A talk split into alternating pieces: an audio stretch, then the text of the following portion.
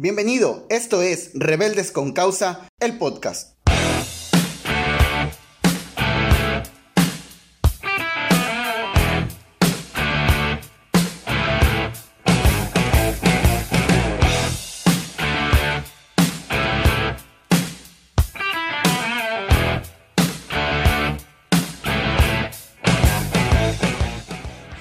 ¿Qué tal a todos? Pues nuevamente estamos en el podcast de Rebeldes con Causa. Y fíjate, estuve pensando en estos días acerca de lo que quiero hablar hoy. Normalmente llegamos a, a una edad donde la mayoría de nosotros buscamos una estabilidad, ya sea en un trabajo, en una relación, en un horario a una economía o un patrimonio que sea estable, ¿no? Entre muchas otras cosas que tal vez queremos que sean estables, pero creo que son una de las principales causas por las que, digo, perdón, una de las principales cosas donde buscamos eh, una, una estabilidad. Lo curioso de esto es que ninguna de estas cosas es estable. La economía en este país no es la más estable que podemos tener eh, un trabajo tampoco es estable, un horario sabemos que no son estables, nada de, este tipo de cosas ah, materiales, por llamarlo así, o, sí, materiales son, son estables. Pero al final de cuentas las estamos buscando, ¿no? Al final de cuentas siempre estamos peleando por estas cosas. Pero la cuestión de esto es que no, no es porque nos generen una estabilidad, sino porque nos dan una satisfacción de control. El tener estas cosas nos hacen tener una satisfacción de control. Y lo más complicado, o más bien lo peor que le puede pasar a un ser humano es perder el control. Y yo tengo esta teoría, ¿no? que tal vez por eso muchas personas no creen en Jesús, porque temen perder el control de sus vidas y es difícil depender de alguien. Y los que ya conocemos a Jesús, muchas veces estamos atrapados o vivimos de una manera como fórmulas. Te doy un ejemplo, ¿no? Muchas veces decimos, bueno, haz esto y va a suceder esto. Ora así para que Dios conteste. Pórtate así para que Dios te bendiga. No hagas esto para que Dios no te haga esto. Y muchas más cosas que, que podríamos hablar. Entonces, a veces vivimos de esta manera. Vivimos de fórmulas. Y realmente el perder el control es algo que a los seres humanos nos, nos alarma. Mientras tengamos un poco de control en las cosas, no, no, pasa nada, no, no hay tanto problema, hay esperanza. Pero el día que perdemos el control, ahí es donde empieza a haber el problema y todo nuestro mundo se destruye. Y ahora, el punto de esto es que la mayoría de las cosas que, no, la mayoría no, todas las cosas que tenemos que Jesús nos ha dado son por gracia. Entonces deberíamos vivir de la misma manera. Ahora, ¿qué es la gracia? La gracia es recibir algo que no merecíamos. ¿sí? La vida eterna, la salvación, eh, las bendiciones que tenemos, las promesas, etc. Cualquier cosa que Jesús nos haya dado es por mera gracia. No es porque lo hayamos ganado, no es porque lo merezcamos o no, es por pura gracia. Entonces, si todo lo que tenemos es por gracia, deberíamos de vivir de la misma manera, por esta gracia. Eh, la situación es que la gracia nos obliga a dejar el control de las cosas, saber que no hay fórmulas para que algo suceda, solo confiar en Jesús. ¿sí? Te pongo un ejemplo, la, eh, la salvación. muchas veces se ha predicado que eh, tú, si te portas bien, pues te vas a ir al cielo. Si te portas mal, te vas a ir al infierno. Eso es tener un control nosotros mismos, tener un control sobre la salvación. Y mientras esto esté, pues no pasa nada, no nos alarmamos. Pero el momento en que sabemos que la salvación no depende de si nos portamos bien o nos portamos mal, sino de Jesús que pagó todos nuestros pecados, que fue a morir a la cruz y que nos los da, nos da un regalo inmerecido, en ese momento nos alarmamos porque ya no tenemos el control de eso ya no sabemos qué va a suceder. Pero esto es lo más confiable que tenemos. Las promesas de Dios es lo más confiable que podemos tener. Y déjame decirte, la gracia es como una cuerda floja. Si Tú caminas por una cuerda floja, lo único que te puede sostener es el, eh, palito, la varita esa que, muchas veces utilizan los, eh, los, los equilibristas Entonces de la misma manera la gracia es como una cuerda floja y lo único que nos mantiene en ese balance es Jesús. Es lo único que nos puede mantener ahí. No hay nada más, ni tus obras, ni lo que hagas, ni lo que no hagas. Simplemente Jesús. Ahora lo que quiero hablar es lo siguiente. Nos esforzamos tanto en buscar una estabilidad, y no quiero decir que esto está mal, es bueno buscar estabilidad en ciertas áreas de nuestra vida, pero siempre nos esforzamos en esto, siempre estamos recalcando la estabilidad, la estabilidad en el trabajo, en las relaciones, en todo esto.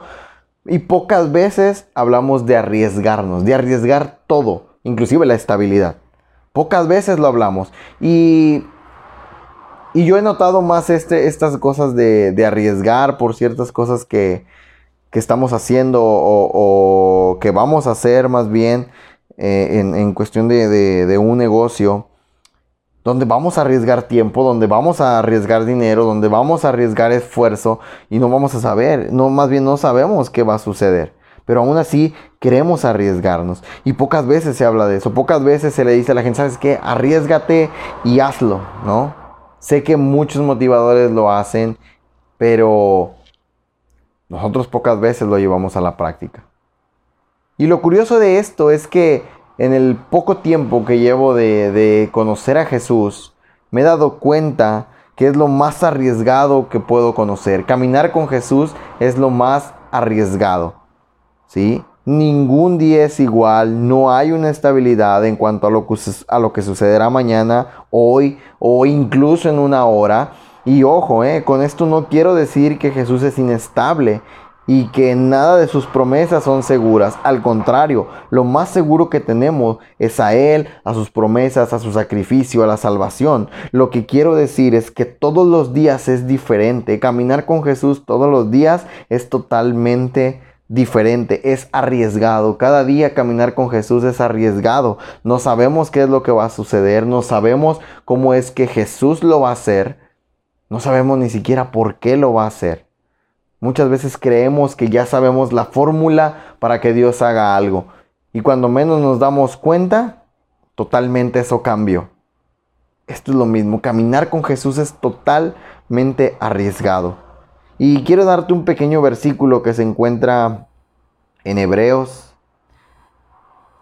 Se encuentra en Hebreos capítulo 6, versículo 17 al 20 hablando de la seguridad, de la seguridad que tenemos en Cristo. Y dice así, por lo cual, queriendo Dios mostrar más abundantemente a los herederos de la promesa la inmutabilidad de su consejo, interpuso juramento, para que por dos cosas inmutables en las cuales es imposible que Dios mienta, tengamos un fortísimo consuelo los que hemos acudido para asirnos de la esperanza puesta delante de nosotros la cual tenemos como segura y firme ancla del alma, y que penetra hasta dentro del velo donde Jesús entró por nosotros como precursor, hecho sumo sacerdote para siempre según el orden de Melquisedec. Ahora, esto es un poco largo de explicar, ¿sí? Tú, tú tendrías que leer versículos más atrás para poder entender todo esto, pero te lo voy a resumir muy rápido todos estos capítulos están hablando de Jesús como el sumo sacerdote. El sumo sacerdote era quien ofrecía o quien llevaba esos sacrificios eh, cada día por los pecados del, del, pueblo de Israel, por sus propios pecados, y una vez al año entraba a algo que le llamaban el lugar santísimo, que era donde Dios se manifestaba a este sumo sacerdote. Una vez al año llevaba ese sacrificio para que todos los pecados fueran perdonados. Entonces, Después estos, estos, estos capítulos en Hebreos empiezan a explicar de cómo tenemos un mejor sumo sacerdote haciendo referencia a Cristo, que es Cristo, y llega hasta este punto, ¿no? Donde Dios le hace una promesa a Abraham y, el, y versículos más atrás dice que aún prometiendo esto lo juró por sí mismo. Y esto es lo que está diciendo este versículo, queriendo Dios mostrar más abundantemente a los herederos, está hablando a los que íbamos a creer, a los herederos de la promesa, la inmutabilidad de su consejo, interpuso juramento para que por dos cosas inmutables en las cuales es imposible que Dios mienta, tengamos un fortísimo consuelo. Ahora, ¿cuáles son estas dos cosas en las cuales es imposible que Dios mienta? En su promesa y en su juramento. Porque Incluso este mismo versículo, este, este, versículo más atrás, perdón, dice que no pudiendo jurar por uno mayor, juró por sí mismo. Nos, dio una promesa y más aparte lo juró. Entonces es imposible que Dios pueda mentir en su promesa y en su juramento. Por eso es que tenemos esta seguridad en Jesús. Por eso es que la gracia, a pesar de ser arriesgada, la gracia, a pesar de que de alguna manera nos, nos es como esa cuerda floja, la gracia puesta en Jesús es lo más seguro que podemos tener, aunque todos los días sean totalmente diferentes, aunque todos los días vivamos diferente. Lo que quiero decir es que caminar con Jesús es una aventura de riesgo, una aventura donde no será aburrido, siempre será diferente la situación, todo está sujeto a cambios, al menos en nuestros planes Jesús los hace totalmente diferentes. Tal vez nosotros podemos tener planes, pero Jesús los hace totalmente diferentes a lo que nosotros pensábamos. Y quiero darte dos ejemplos. A través de la Biblia vemos hombres que fueron arriesgados por creerle a Dios, por hacer algo para Dios. Y, quiero darte dos ejemplos. El primero de ellos está en Primera de Reyes, en el capítulo 18, versículos del 20 al 40. Y como te dije, es un poco largo y la, la historia te la resumo. Es un profeta del pueblo de Israel que se llama Elías. Y este hombre reúne al pueblo y había 400 profetas de Baal, que era un dios totalmente diferente que el pueblo estaba adorando. Y, este hombre les dice al pueblo, ¿saben qué vamos a Ah, digo, perdón, a los profetas, ¿saben qué vamos a hacer? Un altar delante del pueblo y el, donde descienda fuego, ese es el verdadero Dios. El Dios que mande fuego, ese es el verdadero. Entonces, los 400 profetas estos de Baal hacen su, eh, hacen el lugar donde iban a hacer el sacrificio, ponen ahí sus piedras, ponen el altar, esa era la palabra, ponen el altar del sacrificio, cortan un, becerro, un cordero, un, un becerro, lo cortan en pedazos, lo ponen ahí, estos hombres empiezan a hacer sus rituales, inclusive la Biblia dice que se, pues que se cortaban, se lastimaban sus cuerpos con tal de que el Dios les descendiera fuego, pero la sorpresa es que no pasó nada no sucedió nada. Entonces Elías le toca a Elías ahora, él levanta el altar, pone el sacrificio, pone la leña y todavía para hacerlo más arriesgado dice que mojó la leña y el sacrificio. Y creo que la mayoría sabemos que una leña quemada, digo, perdón, una leña mojada no enciende, eches lo que le eches no prende. Entonces imagínate qué arriesgado estaba haciendo. De por sí es arriesgado creer que Dios va a hacer descender fuego. Ahora imagínate hacer todas esas cosas. Pero la clave está aquí en que Elías sabía qué Dios tenía. Que Elías no sabía cómo iba a suceder, simplemente sabía que Dios lo iba a hacer para mostrar que Él era el verdadero Dios. Y sucede, moja la leña, eh, inclusive dice que hace una zanja alrededor con agua. Y cuando Él ora a Dios, desciende este fuego. Y la historia, bueno, continúa ahí, tú puedes leerla. Pero a lo que voy es que este Elías se arriesgó a hacer esto. Era, era, algo arriesgado, de verdad, es algo arriesgado. El segundo lo tenemos en Mateo capítulo 14, del versículo del 22 al 33.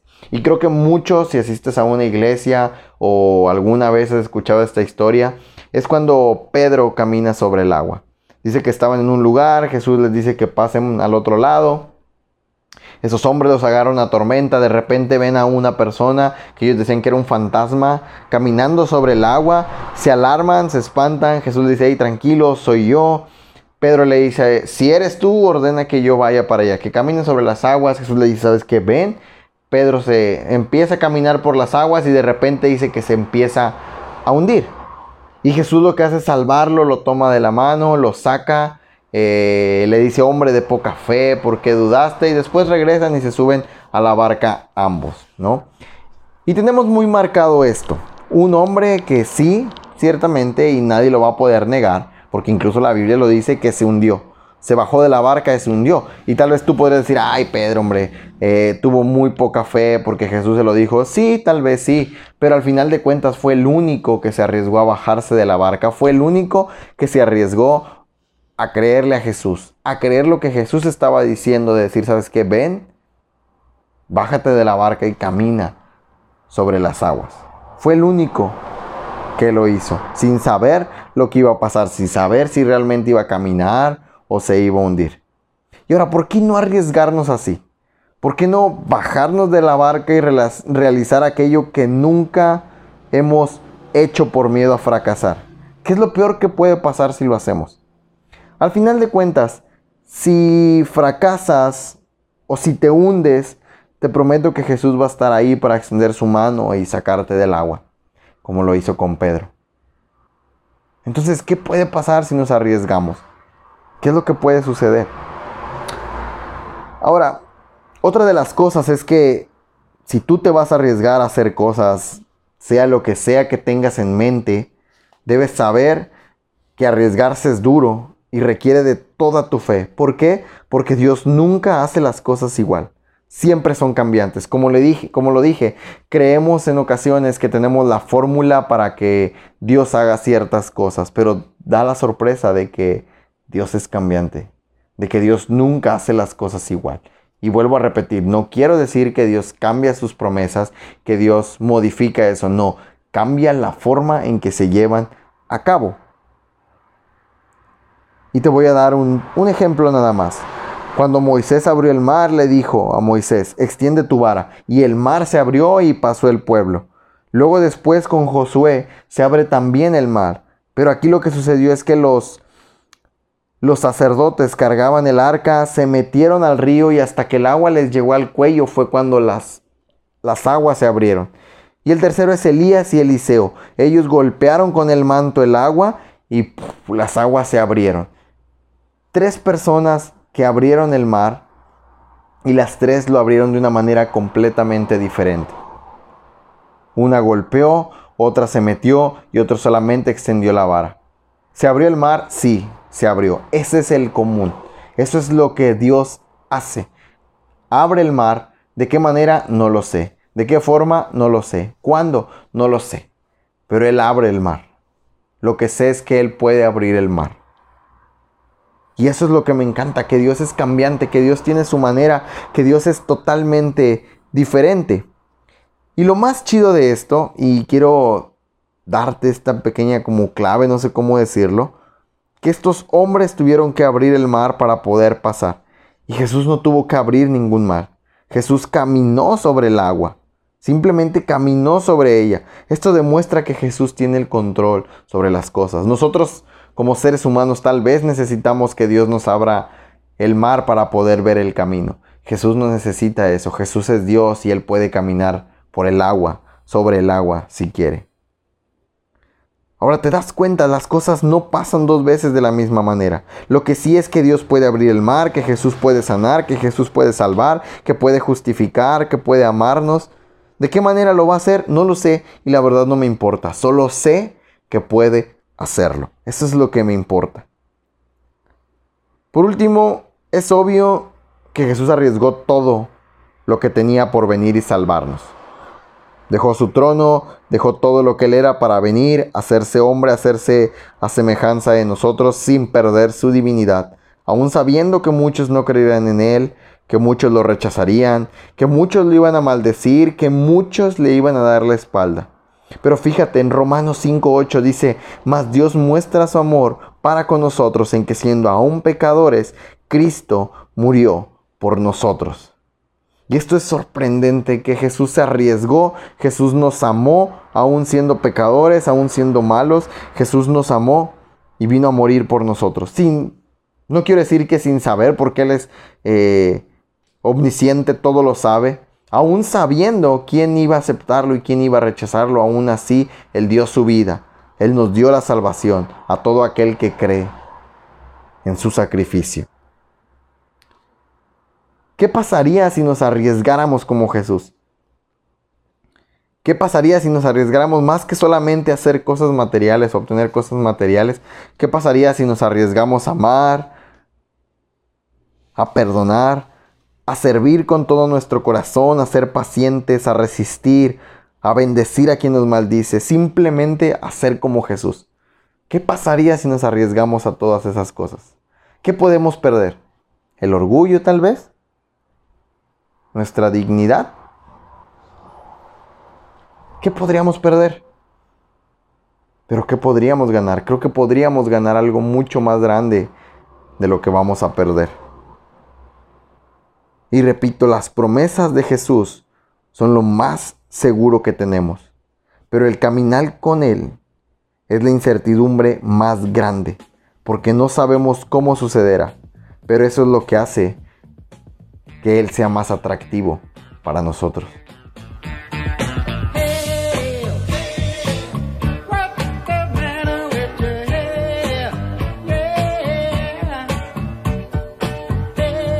Gracias por quedarte hasta el final. Puedes contactarme en Facebook, Instagram o Twitter como Ulises Díaz. Nos escuchamos en la próxima.